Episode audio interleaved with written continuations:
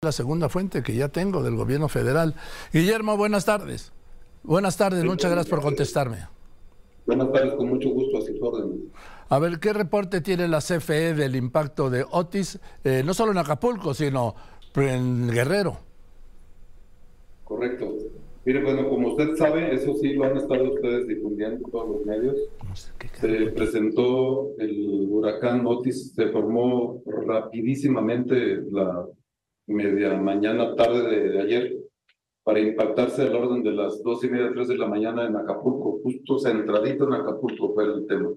Pues ahí eh, habíamos desplegado ya recursos nosotros desde antier de la mañana de ayer, ya tenemos 900 trabajadores en Acapulco, Cihuatanejo, Ixtapa, distribuidos ahí estratégicamente con equipos, de, con grúas, tenemos 96 grúas, 350 vehículos de trabajo, dos helicópteros que ahorita todavía no pueden volar, exactamente como usted lo está comentando. Hay condiciones inesperadas, un huracán categoría 5 inesperado, muy rápido en su crecimiento de las 2 de la tarde que estaba en categoría 2 a las 11, 12 de la noche que estaba en categoría 5, impacta en categoría 4 con vientos casi de 285 kilómetros por hora, que son altamente destructivos. ¿Qué es lo que andamos haciendo? Ahorita comentaba usted. Estamos este, revisando la infraestructura. Se afectaron al orden de 500 mil usuarios de electricidad en el área que comprende de Ometepec hasta prácticamente este, lo que le llamamos ahí, espérame que no me aprendí el nombre, pero se lo digo. En, en el área que comprende de Ometepec a bueno, a Tierra Colorada sube la tormenta hasta lo que viene siendo eh, Chilpancingo, Altamirano y Arcelia. Ahí ya se degradó, ahorita ya es depresión, lluvia, mucha lluvia, que ahorita está provocando los mayores daños, no solo a la infraestructura eléctrica, sino a las propias carreteras, caminos, carreteras, ríos, arroyos, que no permiten las condiciones de trabajar y restablecer lo que son sistemas de comunicaciones.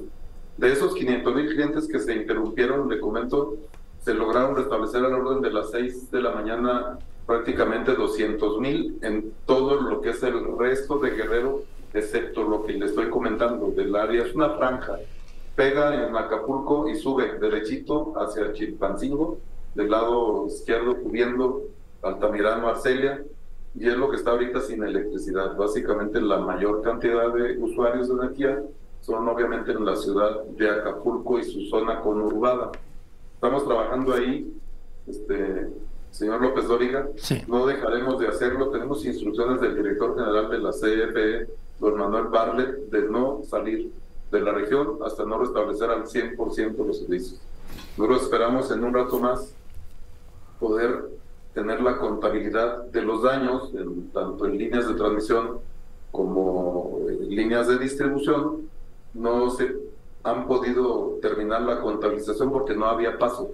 Usted bien lo comentaba, pues no hay autopista, no hay aeropuerto, no hay manera. Sí teníamos 900 este, personas ya listas y dispuestas con su equipo, tenemos almacenes habilitados, tenemos refacciones, materiales, equipos, y ahorita vamos avanzando ya fuerte con la ubicación. Todo el equipo de CFE lo traemos comunicado a través de equipos satelitales en lo individual, de manera que nos van retroalimentando. En un ratitito más estamos por recuperar una línea de transmisión de 230 mil voltios, conocida por nosotros como el quemado, y de ahí ya alimentar una parte importante de la ciudad de Acapulco. Es lo que le podría platicar, estimado Joaquín.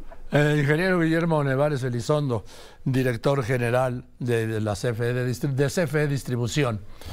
Eh, ¿Le podría hablar antes de las tres a ver si ya hay algún avance más? Sí, señor, aquí estamos. Nosotros ahorita le estoy dando este avance al corte de las 2.23, que son ahorita. Ah, pues si me hablan a las 3, yo le puedo dar algún otro detalle de lo que logremos. Y cada tres horas tengo instrucciones del director de estar dando informes a la opinión pública, a ustedes, para que nos hagan el favor de difundirlos. Qué bueno, se lo, se lo, aprecio mucho.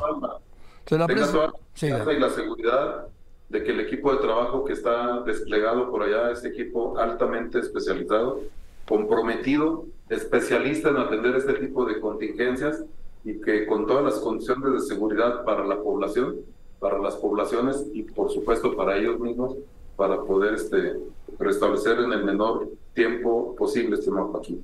Gracias, ingeniero Nevares Elizondo, se lo aprecio mucho, porque lo que no hay es información.